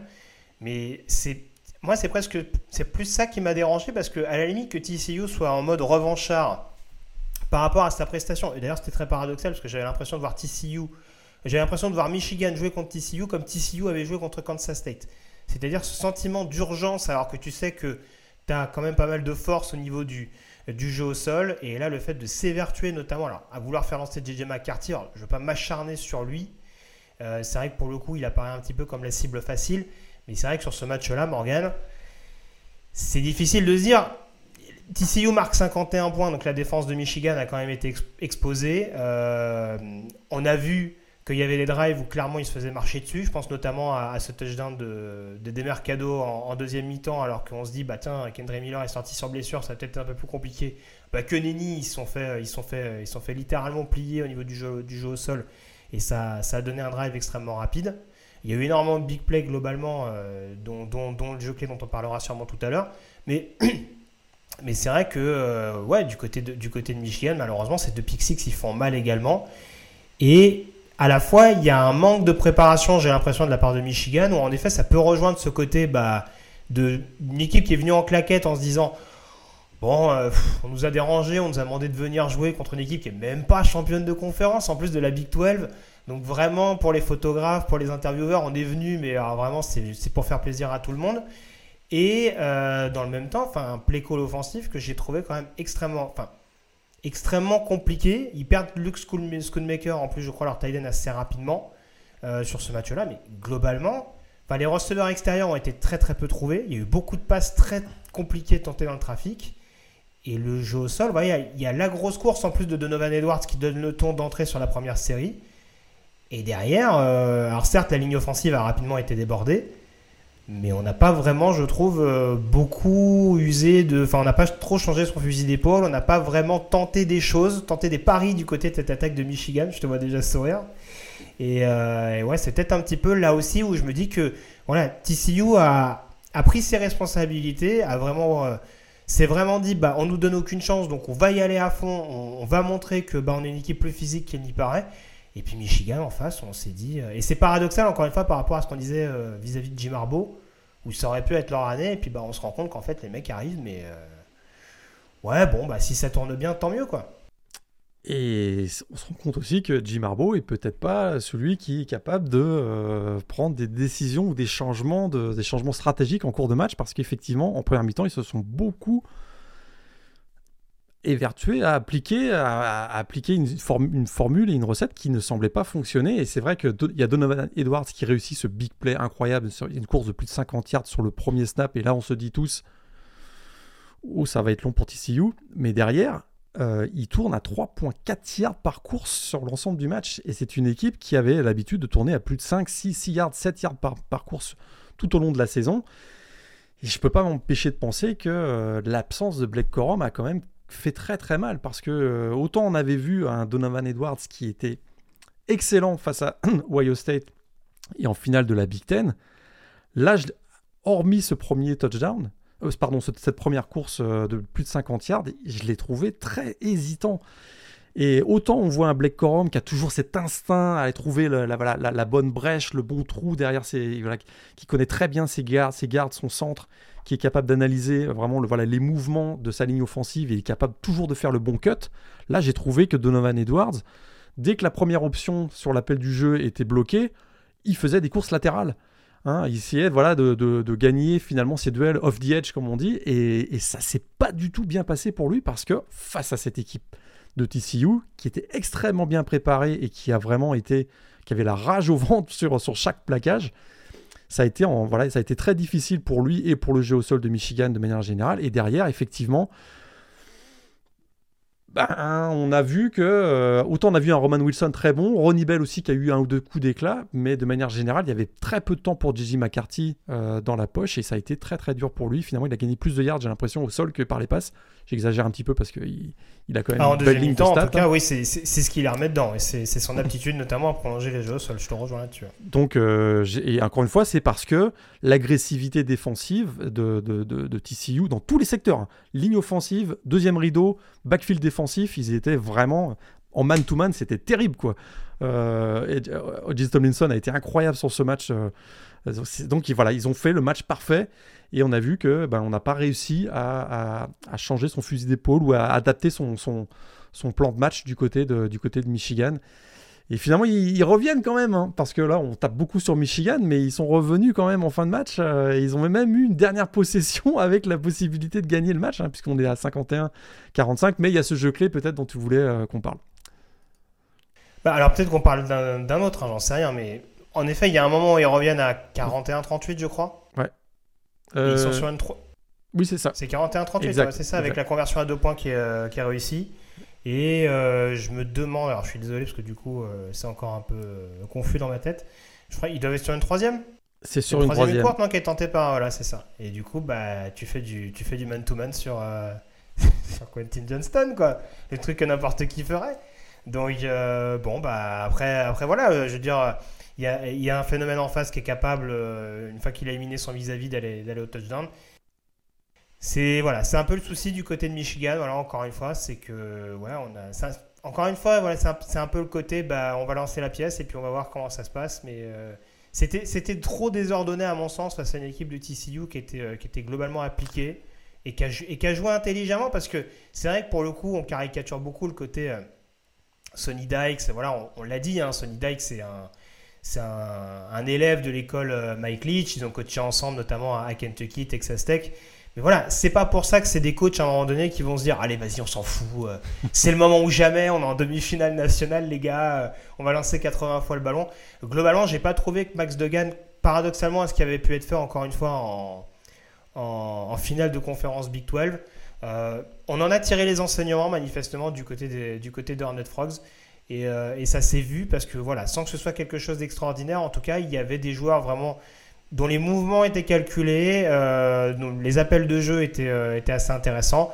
Et après, du côté de Michigan, on n'a jamais vraiment réussi à, s'adapter. Ça s'est payé cash, encore une fois, sur beaucoup de big plays, dont les deux drives dont je parlais, notamment avec le touchdown de Demercado et, et ce touchdown, en l'occurrence, de Quentin Johnston, qui a permis à TCU de reprendre un petit matelas euh, avant une autre fin de match peut-être un, peu plus, euh, un peu plus haletante aussi. Et c'est pas le meilleur match, hein, je suis d'accord avec toi, de Max Degan. Pas le meilleur match de cette saison. Euh, deux touchdowns, deux interceptions, 14 sur 29 à la passe. Euh, deux interceptions, donc dans ce match, il en avait commises que, que 4 tout au long de la saison. Mais par contre, il a été décisif au bon moment. Moi, j'ai deux jeux en tête qui me, qui me reviennent. Celui dont on vient de parler, donc cette passe de 76 yards qui redonne une avance 48-38, mais un peu plus tôt dans le match. On se souvient aussi que euh, euh, Michigan est revenu à 21-16. Euh, et il y a eu cette passe encore une fois pour Quentin Johnston. Si je me trompe pas, c'est une course corner, je pense, ou poste ou corner. Et, boum, juste derrière, ils, re- ils re- ils reprennent 12 points d'avance, 28-16. Donc on a vraiment l'impression que dans le plan de match, il y avait face à des situations de jeu, ils avaient toujours voilà un play où ils se disent c'est exactement dans cette situation-là, une troisième est longue, euh, etc. C'est ce qu'il faut appeler. Ils l'appellent, ils l'exécutent à la perfection, et on ne s'est pas suffisamment bien adapté du côté de, Michigan. C'est ça. Je ne vais, pas- anticiper sur la preview, on aura l'occasion d'en parler, mais voilà, ça présente aussi la problématique de savoir comment tu cours sur Quentin Johnston, parce que du coup, la question c'était de savoir éventuellement s'il y avait un cornerback préférentiel qui allait se pencher sur Johnston. Euh, on a vu que Will Johnson était un petit peu sur lui au début, Euh, après ça a beaucoup tourné, Alors, il y a eu du DJ Turner, je me demande si du Garmon Green n'a pas tourné dessus aussi. Euh, mais manifestement, ouais, on s'est pas vraiment, on s'est pas vraiment adapté du côté de, du côté de Michigan. Enfin, en tout cas, on n'a pas vraiment fait un plan anti Quentin Johnston. Non. Et ouais, comme tu dis, il y a des moments, en tout cas, où voilà, il a aussi rappelé que, bah, encore une fois, sur ce côté, faut donc respecter, hein, mais ouais. t'as- t'as- C'est pas interdit de mettre un cornerback un peu, de tenter de mettre un shutdown corner sur, sur moi euh, si, si vraiment tu as la sensation d'en avoir un aussi. Mais, euh, mais voilà, en tout cas, euh, upset, sur le papier, mais très clairement, tu l'as dit, euh, voilà, il n'y a, y a, rien à redire sur ce match-là. Je pense que même, je pense même que si Michigan avait gagné, franchement, ils n'en seraient pas ressortis vraiment grandis. On va dire, en tout cas, on se serait dit, bon, est-ce que vraiment la meilleure équipe sur le papier a gagné? Peut-être que c'est ce qu'on va se dire sur l'autre match. mais en tout cas, voilà, match extrêmement spectaculaire. Euh, vas-y. Épopée incroyable quand même des Frog. Hein. On rappelle, c'est une équipe qui était 5-7 euh, l'année dernière, qui, a, viré son coach mythique euh, Gary Patterson. Gary Patterson quand même. on, lui a même tellement, il est tellement mythique qu'on lui a érigé, déjà une statue à l'entrée du stade. Et Sonny Dykes arrive. Et ils font une saison incroyable, invaincu en saison régulière 12-0. Oui, il y a cette défaite en finale de la Big 12. Ils vont en playoff, ils gagnent les playoffs. Euh, Max Degan fait, est invité à New York pour, le, pour, le, la, pour la remise du, trophée S-Man. Et en même temps, c'est, c'est tellement rafraîchissant, hein, soyons honnêtes. Hein, on, avait un peu perdu espoir qu'une équipe euh, ne faisant pas partie de ce qu'on appelle les Blue Blood euh, pouvait atteindre la finale nationale. Et finalement, bah, après 9 ans de college football playoff, on vient de vivre un peu notre March Madness moment, on va dire, hein, avec, cette, avec cette victoire de, de TCU. C'est quand même rafraîchissant, qu'on soit fan ou pas fan de TCU, qu'on soit fan ou pas fan de, Michigan. Bon, on n'est pas non plus newbie. Hein. TCU, c'est pas non plus, euh, c'est pas Coastal Carolina. Hein. C'est une équipe qui a quand même eu des succès ces dernières années. On rappelle qu'ils ont gagné le Rose Bowl en 2010. Ils étaient à tout, proche des playoffs en 2014. Mais voilà, ça change un peu des Clemson, Alabama, Ohio State, etc. Donc, euh, tout à fait. Alors, il faut quand même préciser un petit peu. pour rebondir sur ce que tu dis, c'est vrai que c'est facile parce qu'après on donne l'impression de, entre guillemets, de faire des procès après la finale de conférence Big Ten. Encore une fois, et c'est bien que tu insistes dessus, c'est déjà inespéré que TCU arrive sur, ce match-là avec 12 victoires et une défaite. Donc euh, après qu'ils aient mal négocié la finale de conférence Big 12 et que ça puisse laisser, on va dire, un, arrière-goût amer, euh, euh, une petite boule, on dira, dans la gorge en se disant mince, ça, aurait pu, ça aurait pu vraiment être la saison parfaite de bout en bout mais ça reste extrêmement compétitif. Et encore une fois, on a cessé de le répéter, la Big 12, ça reste, une conférence extrêmement homogène, même si beaucoup des jugés par le playoff tout au long par, le comité tout au long de la saison par rapport à d'autres grosses conférences, dont la Big Ten, hein, parce que ça c'était aussi le, gros sujet lors des Media Days de cette demi-finale, c'était euh, Big Ten contre Big 12, vous allez voir ce que vous allez voir. Moralité, on a vu, hein, euh, même si pour le coup, paradoxalement, si on regarde le bilan des bowls, euh, ça ne tourne pas forcément l'avantage de la Big 12. Hein, c'est aussi le paradoxe de ce match-là. Mais alors, pour terminer la parenthèse sur TCU, première qualification de TCU. Alors, ça, je ne vais pas être très original, mais première qualification de TCU pour une finale nationale. Euh, encore plus pour une, pour, euh, dans l'air playoff. Première équipe texane à se qualifier pour une finale nationale. Quel pied de nez. voilà, on ne parle pas d'un petit état non plus. Hein, je veux dire, il y, a, deux, trois programmes assez intéressants et premier programme de la Big 12 qui se qualifie en finale nationale quand on se rappelle notamment des, belles saisons euh, d'Oklahoma version Lincoln Riley et notamment les premières saisons Baker Mayfield. TCU est la première équipe de la conférence à, à se qualifier pour le, pour, le grand rendez-vous, on dira, de fin de saison. Et tu, tu imagines le commissionnaire de la Big 12 actuellement? Un an, avant, les moustaches, hein. un an avant le départ d'Oklahoma et Texas vers la ACC, c'est TCU qui va en finale nationale. Si c'est pas une belle histoire, ça aussi, c'est assez incroyable. Parce qu'on rappelle quand même la Big 12, après l'annonce du départ d'Oklahoma et Texas, il y avait des craintes d'une implosion de la conférence. Et, et 18 mois plus tard, ils ont un représentant qui n'est même pas le champion qui va en finale nationale. C'est, c'est tellement, tellement 100% college football cette histoire que c'est. On passe à la deuxième demi du coup. Euh, on va s'intéresser donc au pitch ball qui se disputait du côté d'Atlanta entre Georgia et euh, Ohio State. Alors, on s'était dit Morgan, on ne sait pas trop si les équipes regardent les, les télés avant le match, euh, tout ça, tout ça. on s'était dit peut-être que la prestation de Michigan, ça, ça a un peu piqué au vif Georgia. Hein. ça va peut-être leur dire attention quand même, hein, c'est pas parce que vous êtes favori. Encore plus avec Ohio State en face que ça va forcément être gagné d'avance. Et bah, les Bulldogs se sont fait clairement bousculer sur ce match-là. Là aussi, comme TCU, Ohio State a pris ses responsabilités, avec notamment un, très bon premier acte, si on reste déjà sur ce, sur ce point-là. Et un CJ Stroud euh, qui a fait taire énormément de critiques sur ce match-là. Euh, on avait pu être assez sceptique, par exemple, contre Michigan. Face à la défense de Georgia, il a été globalement excellent. Dans un autre thriller hein, euh, qui s'est terminé, donc, vous le savez, hein, sur un field goal de la gagne manquée dans les dernières secondes. On, pense, on, était épuisé après le match ici au Michigan. On pensait qu'on avait atteint l'apothéose euh, en termes de spectacle. et de suspense. Eh bien non Puisqu'effectivement, tu l'as dit, Georgia a été menée euh, de 14 points euh, dans le... était menée de 14 points dans le quatrième quart-temps. Et Ohio State semblait vraiment en très bonne voie d'éliminer le champion national, très clairement. Ils étaient dominants, un peu comme TCU était dominant face à Michigan. Ohio State était dominant dans quasiment tous les secteurs de jeu. Puis il y a la blessure de Marvin Harrison. Ça, je vais, moi, je vais insister là-dessus parce que ça a changé complètement la dynamique de ce match. Cette blessure de Marvin Harrison et cette sortie, même si on sur retient. Un hit, sur un hit en plus. Sur un hit. Euh... Non, il n'y avait pas de targeting. Dire... Non, j'allais, dire limite. Non, c'est pas vrai. C'est pas limite. C'est juste, voilà, c'est un, c'est un, un... On va, on, va, on, va dire que le, on va dire que le problème, c'est voilà, c'est une situation un peu particulière parce que il est mi-relâché parce qu'en coin de end zone, en bout de end zone, et mi-focalisé parce qu'il joue quand même le, le, touchdown derrière. Donc c'est compliqué pour le défenseur de pas non plus essayer de sauver le TD. Mais euh, ouais, là malheureusement, euh, je pense que le... là le timing, on va dire, et les positions ont fait que bah, le choc, euh, le choc était inévitable. Ouais, je sais que ça pleurniche beaucoup euh, parfois sur les réseaux, les refs, les refs, les refs, là, mais là très ça clairement. n'existe pas le, les pleurnichages sur les réseaux. Très, très, très clairement, euh, là c'était un plaquage propre euh, et c'est un fait de jeu. Il se blesse. Je vais vous apprendre quelque chose. Au football américain, c'est un sport de contact, on peut se blesser. Là très clairement, c'est ce qui s'est passé. C'est malheureux parce que ça touche un joueur qui était dominant dans ce match et qui a une telle importance dans le rendement offensif des Buckeyes et qu'à partir du moment où il s'est blessé.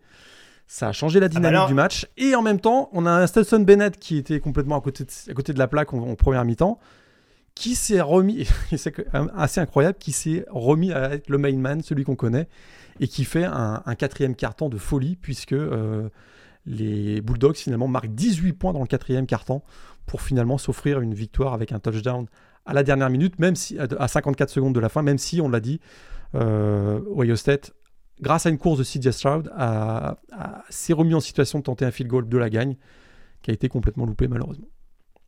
Ouais, tout à fait. Et c'est vrai que du côté de Ohio State, alors malheureusement, ça rejoint un petit peu le reste. C'est-à-dire qu'en attaque, on sait que Trevion Henderson euh, finalement euh, a dû faire l'impasse sur ce match-là. On a un Miyad Williams en plus qui n'était pas à 100%. Donc on a principalement tourné du côté d'Ohio State ou avec Dallan Hayden ou avec Xavier Johnson euh, qui est plus un profil de receveur- running back receveur. hein. On l'a vu d'ailleurs sur, sur un touchdown qui met, euh, qui met sur la tête de Jamon Dumas Johnson.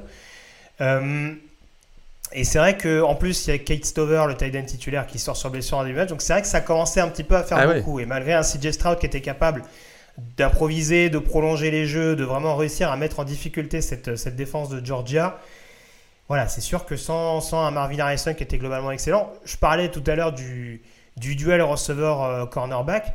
Là, pour le coup, même t'avais beau lui mettre même Kelly Ringo, euh, ça suffisait clairement pas Ok. pour réussir à le stopper. Et il finit avec deux touchdowns sur cinq réceptions. Et c'est ça qui joue, c'est que bah, Kelly Ringo fait pas son meilleur match, loin de là, hein. Euh, même s'il réussit un gros jeu en toute, toute, toute fin de match, là, une passe défendue, mais, mais euh, il fait clairement pas son meilleur match, mais c'est pas uniquement le, le, le 1 contre 1. C'est-à-dire que quand à Marvin Harrison, les safety, les deux safety, ils ont toujours un œil sur lui. Hein, et qu'à partir du moment où il sort du, où du match, euh, là, on peut limiter des, défenses à 1 contre 1 contre les receveurs de- des Buckeyes, parce qu'ils ont déjà perdu Jackson Smith et Jigba, là, il y a Marvin Harrison. Très clairement, on peut jouer du côté, du côté de- des Bulldogs en 1 contre 1, et les safety peuvent venir beaucoup plus avoir un impact pour aider les courses euh, sur les slants ou, ou même, même sur le jeu au sol. Et on a vu cet impact. On a vu, à partir du moment où Marvin, Harrison était blessé, on a retrouvé aussi la défense des, Bulldogs, qui était beaucoup plus agressive parce qu'il y avait plus de pression dans la boîte et sur le deuxième rideau. Et, et mon analyse, c'est que c'est par rebond ce qui s'est produit, c'est-à-dire le coordinateur défensif a dit Ok, bah maintenant on joue un contre un, plus besoin d'aller jouer de la couverture sur Marvin Harrison. Let's go, on va défendre et mettre beaucoup plus de pression sur CJ Stroud.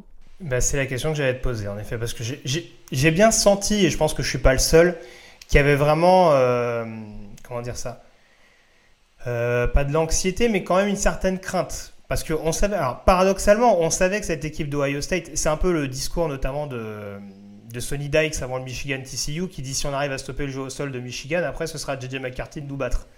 Bon, on a vu ce qui s'est passé par la suite. Mais là, du côté d'Ohio State, tu te dis justement, avec les problèmes de blessure qu'il y a au niveau du jeu au sol, tu devrais te dire que si tu mets la pression sur CJ Stroud, alors c'est facile hein, derrière mon micro bien entendu, mais si tu mets la pression sur CJ Stroud, notamment en étant extrêmement agressif dans la poche, tu as peut-être moyen de les faire déjouer un peu plus. Là j'ai l'impression justement que du côté de Georgia, on était plus sur de la, une espèce de de, de, de prevent, je sais pas comment je peux appeler ça, mais ouais, le, côté vraiment on essaie de minimiser les risques et on s'est exposé à un CJ Stroud qui quand il était capable justement de, de, de, se mouvoir correctement dans la poche, était capable de faire payer cash ça à Georgia. Et encore une fois, je, te rejoins à 100%. Oui, je ne doute pas que l'absence de Marvis Harrison ait pu jouer dans le changement de philosophie défensive.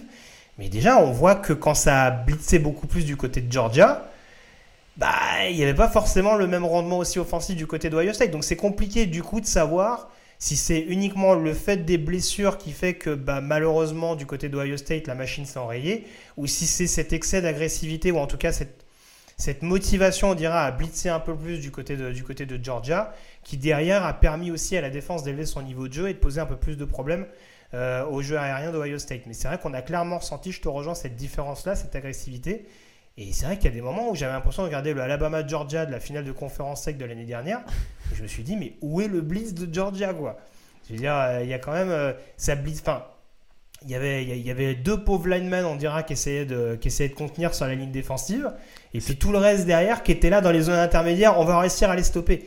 Et bon, après, euh, voilà, il y, a des, y a des bons joueurs en face qui sont capables de, de, de, courir des tracés comme il faut et de faire des différences individuelles. Et ça s'est payé cash pendant très très longtemps du côté de cette équipe de, Georgia. C'est euh, marrant parce que quand tu, quand tu fais référence à ce match, je viens de revoir qu'effectivement, je viens de revoir en tête que Jameson Williams avait été incroyable dans ce match face à Alabama, Georgia, un peu comme Marvin Harrison avait été incroyable, euh, a été incroyable dans, dans, ce, dans cette demi-finale, effectivement. C'est ça. Mais euh, bon, du coup, en tout cas, l'autre point, ça c'était pour terminer de mon côté sur le côté attaque des Buckeyes contre la défense des Bulldogs. Pour l'attaque des Bulldogs, il y a quand même un énorme facteur X, Morgan, sur ce match. C'est Eddie Mitchell. Ah, Donald Oui. oui, c'est vrai. Maintenant que je le dis comme ça, oui, Eddie Mitchell, oui. il le surnomme Eddie, Adonai Mitchell, en effet, ouais. Qui a été blessé pendant très très longtemps, qui a joué les deux premiers matchs, je crois, de, de Jordan cette à, saison. Qui, à qui le dis-tu hein, quand, je l'avais dans mon équipe fantasy toute ah, l'année bah, Et eh ben, je l'aime encore plus. Et effectivement, euh, venant de je sais pas s'il venait de, qu'il était sur la route de Memphis ou pas, mais en tout cas, effectivement, il a été beaucoup plus. Écoute, en fin de match, il a pesé beaucoup plus que euh, en, début, en, début de, début de rencontre, je trouve, et il a ce touchdown de la victoire, effectivement, sur ce tracé. Mais j'avais j'ai l'impression que sur cette deuxième partie de match, notamment le quatrième quart-temps, euh, quoi que faisait Stetson Bennett, ça marchait. Hein, je pense que euh, si j'avais été aligné euh, comme slot receiver, j'aurais terminé avec deux touchdowns dans ce match. Je pense donc. oui, des fois, il y a un côté où il est un peu touché par la grâce. Ah, et c'est exactement ça. C'est-à-dire que, euh, et d'ailleurs, quand on, a, quand on voyait la dynamique de l'évolution du score et qu'on voyait qu'il y avait la possibilité que Georgia repasse devant parce qu'il se limitait à des field goals hein, du côté de Ohio State. Euh, on se disait, ça sent pas bon pour les Buckeyes parce que il, vraiment tout ce qui touchait se transformait en or. C'était assez incroyable. Et il y a effectivement cette, euh, cette passe de touchdown à, à, 54 secondes de la fin, si je me rappelle bien, qui donne la victoire. Il y a une la couverture est pas si mauvaise que ça, hein, mais, mais, mais la passe est juste parfaite. Quoi. Et, euh, de, toute façon, défensivement, je trouve qu'Ohio State a fait son match. Il n'y a pas grand chose à leur redire, en tout cas, quand tu connaissais à peu près les, bah, les difficultés cette saison. Alors, j'ai trouvé que des fois, il y avait des appels de jeu. Enfin, c'est vrai qu'il y avait le côté, en effet, où on voulait beaucoup jouer latéral du côté de. Euh, beaucoup jouer sur des courses latérales, je trouve, du côté de Georgia, et ça avait plus tendance à leur faire perdre du terrain qu'autre chose. Mais je pense qu'il y a un match, enfin, Steel Chambers, par exemple, sur le poste de linebacker, fait un match assez énorme. Euh, il y a des lamens défensifs, notamment Twimolao, qui ont, qui ont, été capables de générer de la pression aussi. Donc, euh, donc très honnêtement, c'est pas sur ce match-là où je dirais, alors paradoxalement, c'est sûr qu'ils prennent 42 points, mais euh, ils en avaient pris 45 contre Michigan. Donc voilà, c'est, on sait que la défense d'Ohio State paraît dans une, dans une espèce de petite transition malgré tout. Et voilà, c'est pas, c'est pas, malheureusement, c'est, c'est pas, c'est pas sur ce match-là où ça me choque, ça me choque en majeure partie. Ce qui est, ce qui alors là où vraiment je, veux insister sur, sur, ce segment, c'est que vraiment Ohio State peut avoir des regrets parce que dans la preview, on ne s'attendait pas à avoir une, une, réussite euh, ou un match aussi réussi des Buckeyes dans l'intensité physique, dans l'exécution du plan de match euh, en, attaque, ça on l'a dit, et en défense. On, en défense. on parlait de manque de préparation contre Michigan. Là, je crois qu'on peut rien dire à Ryan Day. En termes de préparation, son équipe était focus de chez focus. Tout à fait. Peut-être la gestion du. Effectivement, à partir du moment où Marvin Harrison a été blessé, on a vu que euh, c'est peut-être la gestion du chronomètre, peut-être en toute fin de match, Il y a aussi, on l'a pas dit, mais un des tournants du match, c'est ce time-out appelé par. euh, Ah, c'était ma question. Ah, pardon, ma bah, attends, je- juste, je termine, avant qu'on y arrive, juste, je termine. point, ouais. Vraiment, quand même, félicitations à Ohio State parce que on les a beaucoup critiqués, parfois, à- raison, mais ils, sont arrivés préparés. Ils ont démontré qu'il y avait de la qualité, du talent dans cette équipe-là. Et défensivement, j'insiste, ils m'ont surpris. Ils m'ont surpris. Euh, on savait que les Zach Harrison, les, Steve Chambers en a parlé, Latan euh, Ransom, c'était des joueurs qui étaient capables. Tous, en, tant- en tant qu'équipe, hein, et pas individuellement, en tant qu'équipe, ils ont vraiment step up pour ce match. Et ils sont arrivés ultra, ultra préparés et ils ont vraiment fait déjouer Georgia pendant, euh, pendant trois quarts temps. C'est presque un miracle. Euh, D'ailleurs, Kirby Smart l'a dit sa première interview d'après-match. C'est pas la meilleure équipe qui a gagné ce soir. C'est ce qu'il a dit mot pour mot. Ce soir, ce n'est pas la meilleure équipe qui a gagné sur ce match en tout cas. Mais c'est juste voilà, ils ont, ils ont, ils ont réussi un, quatrième carton de folie et puis il y a ce goal manqué. On n'aurait pas du tout le même discours euh, que celui qu'on a aujourd'hui si le goal avait été réussi par exemple. Alors, il y a deux points juste sur l'attaque de, de Georgia, en tout cas deux points juste que je voulais mettre en avant, peut-être avant qu'on enchaîne et qu'on termine. Euh, déjà, c'est là aussi où on voit, alors on, dirait, on disait que du côté d'Ohio State, euh, malheureusement, le fait qu'on se soit retrouvé déplumé offensivement au fur et à mesure de la rencontre, ça a peut-être aussi limité les, les cartouches. C'est là aussi où on voit que l'excès de bien ne nuit pas du côté de l'attaque de Georgia, parce Ouais, qu'on a aussi été capable de trouver différentes solutions. Euh, alors certes, ils perdent Darnell Washington euh, assez rapidement dans le match, mais on a vu des receveurs qu'on a intégrés ici et là, je pense à Blaylock, à Jackson, etc. Euh, Rosemi Jackson également. Euh, Kendall Milton, qui a fait beaucoup de bien, je trouve, au niveau du jeu au sol quand on a fait appel à lui, avec notamment un touchdown à la clé. Et, c'est aussi ces joueurs-là, ces pardon, qui ont été capables de, euh, voilà, de contribuer également à reprendre ce fameux momentum et, et à mettre un petit peu plus de doute dans les têtes d'Ohio State, alors que tu le disais, le score était favorable. Moi, ma question que je voulais te poser par rapport à ce que tu allais évoquer tout à l'heure, c'est quoi le jeu clé le plus important pour Georgia? Parce que là, on dit, on dit souvent que ça se joue à des détails, mais entre. Alors, alors, moi, moi, tu vois, j'hésite. Il y a le temps mort. Il y a ce temps mort extrêmement précieux de Kirby Smart sur, la, sur le fake punt joué finalement à la main par euh, Mitch Rossi, je crois, d'Ohio State, euh, sur une quatrième et courte. Et il y a surtout cette souplesse de Brock Bowers sur une quatrième tentative où tu te dis, tu as l'arbitre qui place le ballon, tu regardes le ralenti, tu te dis le mec il le fait 10 fois, 9 fois ça ne passe pas.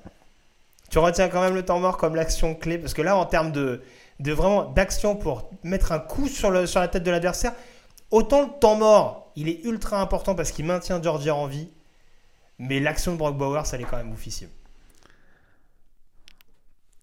Tout à fait. J'hésite maintenant d'autant plus, mais, euh, mais je trouve que je trouve que le, le temps mort il est tellement audacieux. Puis Ouais. il démontre aussi, il rappelle aussi tellement, il nous rappelle tellement euh, en tant qu'observateur l'importance de la préparation. Parce que si on vous rappelle hein, pour ceux qui faut être concentré à vu, tout moment. il f- le- la capacité d'analyse de ce qui se passe sur le terrain, c'est que tout de suite, ils ont reconnu un jeu qui avait déjà été tenté par Ohio State contre Michigan. Donc, dans le positionnement des linemen sur ce, sur ce, sur ce, ce qui aurait dû être un punt, ils ont tout de suite reconnu qu'il y allait avoir le fake punt, le même fake punt qui, que Ohio State avait tenté contre Michigan. Et ils demandent le temps mort, non pas parce qu'il l'a reconnu, il l'a reconnu, mais c'est pas ça qui lui fait faire le temps mort. C'est que le positionnement de ses propres joueurs lui laisse penser qu'ils vont pas être capables de stopper ce fake punt. hein. il, était prêt à laisser, faire le fake punt en se disant Oh, j'ai reconnu ton fake punt, mais attends, moi je suis prêt, je vais te bloquer. Sauf que le positionnement de ses joueurs lui laisse, on, voilà, ont, ont laissé penser pas prêts à bloquer le fake punt, donc il appelle le temps mort. Et derrière, bah, Ohio State a compris qu'ils avaient reconnu. Derrière, ils ont été obligés de dégager le ballon. Et à partir de ce moment-là, bing, la, la dynamique a, complètement changé parce qu'ils ont récupéré le momentum. Mais tu as raison. C'est vrai que cette action de Brock Bauer c'est assez, Ah mais- assez incroyable aussi. Quoi. Ah non, mais le, le temps mort, moi je le dis, pour moi c'est le. Ah, forcément, parce que vu le spectacle qu'on a eu sur les deux matchs, c'est indéniable, mais ouais, c'est. C'est c'est l'action la plus sous-cotée des demi-finales Ah des ouais. playoffs, ce temps mort de Kirby Smart. Parce que, ouais, là, pour le coup, c'est. Voilà, quand, quand on rappelle souvent, on dit c'est quoi la différence entre un head coach et un coordinateur? C'est ça. C'est un head coach qui est capable de se dire en une fraction de seconde tiens, ils font ça, tiens, on va être capable ou pas, tiens, on décide de faire ça. Parce que du coup, c'est pareil, il appelle le temps mort. Il faut aussi le temps que le, que le side judge soit capable de voir et de- Exact. de- de- d'appeler en temps et en heure au bon moment. Quoi. Tout à fait. Et on oublie aussi que, que Kirby Smart, hein, dans ses... il, a une capacité d'analyse. hein, il a fait des, études en finance analytique, hein, on s'en souvient euh, dans, son, dans son parcours universitaire. Donc il a cette capacité d'analyse, hein, euh, capacité de, de, de faire ressortir des, des- des tendances. Le bien nommé, diront certains.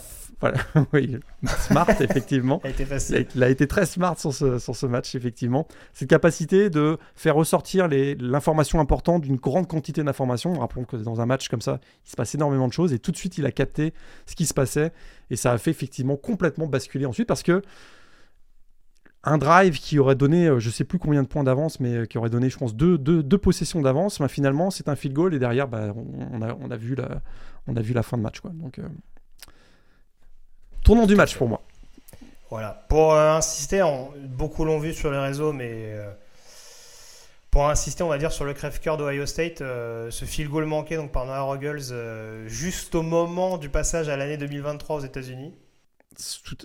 Encore une fois, complètement improbable, incroyable. hein, le, le- le coup de, pi- le coup de pied part à le, le- le En 31 décembre, 2022, 31 décembre 2022, 23h59, 58 secondes.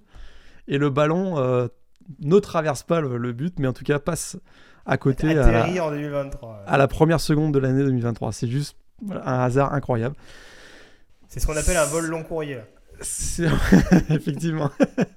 Mais euh, c'est rageant pour euh, Ohio State. Euh, sur ce match-là, malgré le, le- voilà, la, la remontée incroyable de Georgia dans le quatrième quart-temps, sur ce match-là, je trouve qu'Ohio State méritait d'aller en finale. Oui, surtout Euh, qu'encore une fois, hein, je veux dire, Georgia prend l'avantage, tu l'as dit, à moins d'une minute de la fin. Il y a un super dernier drive, encore une fois, de CJ Stroud. C'est joué très intelligemment. Tout à Et, fait, euh, tout à et ça permet à Ohio State, en effet, de, de- de remonter très très vite. Après, malheureusement, euh, voilà, c'est c'est aussi le problème. Alors, bon, le langage corporel de Ruggles est un peu bizarre, hein, parce que le coup de je relève le punter, bon, allez, c'est pas grave, on va. Il y en aura d'autres. Euh, C'était assez particulier. Mais voilà, ça, c'est vraiment juste pour. Pour la petite parenthèse, mais voilà, So- Ohio State n'a voilà, clairement pas à rougir de ce match-là. Je pense que les fans de Michigan ont dû être tellement contents parce que battre Ohio State deux années de suite, remporter la finale de conférence Big Ten pour voir Ohio State aller en finale nationale à leur place, je pense que là, euh, il y aurait eu deux trois suicides dans l'État. Ouais. Mais, euh, mais voilà. en tout cas, euh, malheureusement pour la Big Ten, c'est c'est une belle saison globale. Je le disais tout à l'heure, ils sont à 4-2 en bilan global. Euh, pour l'instant en bowl, hein, tous les, toutes les équipes n'ont pas joué. Il y a notamment, je le disais, Penn State par exemple qui joue le Rose Bowl. Euh, Illinois également qui doit jouer le bowl face à Mississippi State. Voilà, il y a encore deux, Mississippi trois ouais. équipes. Ouais. Euh, mais ouais, bilan de 4-2 et malheureusement deux défaites en, en demi-finale de, de play. C'est pas Et, et ça commence, ce qui, est, ce qui est quand même fou, ce qui paraît fou, euh, tellement la hype était grande il y a encore deux ans, mais on commence à parler de Ryan Day sur la hot seat. Euh, parce qu'il fait une saison avec, où il termine finalement avec deux défaites contre Michigan et Georgia, euh, et une gestion, comme je disais tout à l'heure, du chrono qui a parfois été contestable. Et les, les attentes sont tellement élevées du côté d'Ohio State qu'on commence à dire que euh, avec le recrutement qu'il y a eu, euh, tous les investissements dans les contrats NIL, etc., ben, terminer comme ça à la porte de la finale, ça commence à faire beaucoup. à Il y, a- faire beaucoup. il y avait, il y avait des rumeurs, il y avait des rumeurs, des rumeurs pardon, à un moment donné, Mike Vrabel. hein. Qui est ça un ancien circulé. joueur, qui est un ancien joueur de, de Ohio State, effectivement. effectivement. Donc, euh, donc voilà, mais c'est vrai que là, pour le coup, tu le disais, il y a une exigence qui fait que. Mais bon, autant Michigan, c'est difficile de pas de pas imputer la prestation globale à Ryan Day. Autant franchement sur ce match-là, il y a tellement Non, de- là- il y a tellement d'éléments qui font qu'au bout d'un moment, euh, tu joues aussi le numéro 1 au pays, la seule équipe invaincue de la saison à l'heure actuelle, parce que du coup avec Michigan, Georgia euh, devient la, seule équipe invaincue. Il faudra confirmer ça du côté de, Los Angeles, mais voilà, tu joues quand même la meilleure équipe, euh, la meilleure équipe du pays. Euh, franchement, on donnait pas cher de leur peau lors de la preview. Je veux dire qu'ils aient réussi non seulement à tenir tête à Georgia et en plus à potentiellement faire dire au head coach en face, bah Ohio State méritait peut-être plus que nous globalement sur cette rencontre. Voilà, l'exigence est une chose, euh, mais bon, euh, des fois, faut pas qu'elle soit peut-être un petit peu trop démesurée justement. Mais je pense qu'il aurait été encore plus sur la haute seat si euh, Michigan avait battu TCU. Oui, c'est de se dire la rivalité qu'il y a entre ces deux Et programmes. il aurait été prolongé s'il avait été en finale nationale alors qu'TCU perdait en demi. Voilà, tout, tout le, tout le côté émotion montagne russe, le directeur athlétique qui pète les plombs, contrat de 12 ans. 600 millions de dollars. Bienvenue à Columbus, tu es chez toi. Bref. Euh, D'autres dernières, dernières petites choses, pardon, avant peut-être de faire une, une, petite ouverture sur la finale nationale qui nous attend dans quelques jours euh, on, on, peut passer, on peut passer à la, preview euh, rapide, puisqu'on va s'attarder, hein, je pense que tu vas, tu, tu vas lire. Oui, on va se retrouver dans, quelques jours. Encore une fois, je disais, on découpe ça en, deux parties. Euh, on devrait se retrouver, alors il faut voir exactement les modalités, parce qu'avec le décalage horaire, ça va pas être simple. je dis ça moi de mon côté, toi tu gères ça euh, toutes les semaines. Hein. Mais on va voir, parce que du coup, il y a un décalage horaire qui va être quand même assez important. voir en termes de publication comment ça peut, comment ça peut se faire. Mais oui, je pense qu'aux alentours de vendredi, samedi, en tout cas, on refera un, podcast pour vous, pour vous donner un peu plus de grille de lecture, notamment un petit peu plus de clés. Euh, les Media Days sur place commencent normalement samedi. On n'a pas encore tout le programme à l'heure où on se parle. Hein. Ça reste encore à dessiner, sachant que les demi-finales ont eu il y a moins de 48 heures. On, connaît, on connaît les événements officiels. Hein. Donc les Media Days auront lieu euh, samedi matin on a, déjà été plusieurs fois sur place au Media Days, c'est pas forcément l'endroit où on apprend le plus de choses, hein, hein. donc c'est surtout du fun, on rencontre les joueurs, on peut poser des questions, on, sent l'ambiance, et on, vous relayera ça à travers les réseaux, on fera des, petites vidéos, etc., pour vous, essayer de faire découvrir les, coulisses finalement de cette finale. Euh, le lendemain, le dimanche, il y a, euh, la, conférence de presse des coachs. Là non plus, on n'apprend pas grand-chose, mais, mais ouais, ça fait partie du jeu. Et puis il y aura donc la finale, la finale euh, lundi soir. Nous, de notre côté, on essayera euh, probablement de faire la preview effectivement le vendredi, donc publier soit très tard dans la ou très tôt dans la nuit de vendredi à, samedi en Europe. Ou, samedi matin, et, vous l'aurez exactement. les croissants café euh, samedi matin, c'est parfait. Peut-être qu'on le fera en direct, je sais pas. Peut-être qu'on le fera en direct. Puis si vous êtes, si vous êtes un, si, si, vous êtes un oiseau de nuit, bah, vous pourrez nous voir en direct faire la preview. On, va s'étendre euh, les match-up, euh, les, clés, les clés du match, etc., euh, etc. On va faire une preview. live à 22h heure locale pour que vous ayez un petit truc sympa tôt le matin en vous réveillant, ça va être, trop bien. Mais voilà, non, non, donc on refera, on refera une preview beaucoup plus, beaucoup plus poussée, forcément. Là, il y, avait, beaucoup plus à s'attarder, notamment sur les, sur les récents événements et notamment sur ces demi-finales qui, encore une fois, nous ont donné beaucoup de, de suspense et, et d'attrait. Donc, euh, donc voilà, on... restez bien connectés sur les réseaux sociaux en tout cas, euh, que ce soit sur nos comptes respectifs ou surtout sur le compte de, euh, de The Blue Pennant, si vous n'y êtes pas déjà bien entendu. et puis voilà, et puis donc on vous tient informé. Normalement on sera, je le disais, globalement sur zone jeudi, certains un peu plus tôt. Mais en tout cas, on y sera jeudi, normalement sûr et certain, pour, pour vous pour vous donner justement les premières, les premières nouvelles, hein, les premiers échos, les premières rumeurs notamment euh, lié à ce Georgia, ce Georgia TCU parce que, parce que voilà, là, on sera à peu près à, mi-chemin entre les demi-finales et, la finale quand, quand, le podcast se fera. Ouais, c'est aussi pour ça qu'on voulait pas le faire la, preview euh, dès, dès aujourd'hui parce que euh, il y a des joueurs qui vont être absents. Est-ce que Darnell Washington va jouer par exemple, etc. Enfin, ce genre de choses. Donc, on voulait être le plus précis Kendra possible. Miller également. Kendra Miller, exactement. Il va y avoir beaucoup de, petites sagas, on va dire, à suivre, notamment sur place. Donc, on, laisse passer quelques jours, puis, et puis vous aurez la preview complète, donc 4h30 comme d'habitude, de preview. une, une heure, je plaisante une heure environ, on essaiera de rentrer dans, le détail. Et sur place, on ira aussi faire un petit tour du côté de la fan zone, probablement. Euh, chaque, chaque année, j'y vais, euh, c'est le fun. Il y, a pas mal d'animations et on peut croiser à cette occasion pas mal de joueurs NFL qui sont euh, des anciens joueurs des deux programmes, généralement, mais pas, pas que. Et puis, ça peut être l'occasion de prendre un peu la température, leur poser quelques questions, comment ils voient le match, etc. Donc, la fan zone, chaque année, c'est un, moment où un endroit où on a pas mal de fun. On se fera, on se fera quelques petits défis aussi. Il y a des jeux. Justement, on essaiera de voir qui est le meilleur au, qui est le meilleur au field goal. oh merde Ah ouais, j'ai hâte de voir ça, tiens. Ah mais dis donc, je vais me reblesser, ça va être super. Pardon.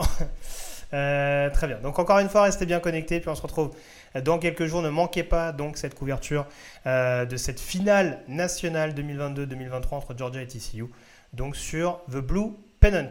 Euh, bah merci encore Morgan en tout cas d'avoir été en ma compagnie au cours de cette émission, au cours de cette 202e.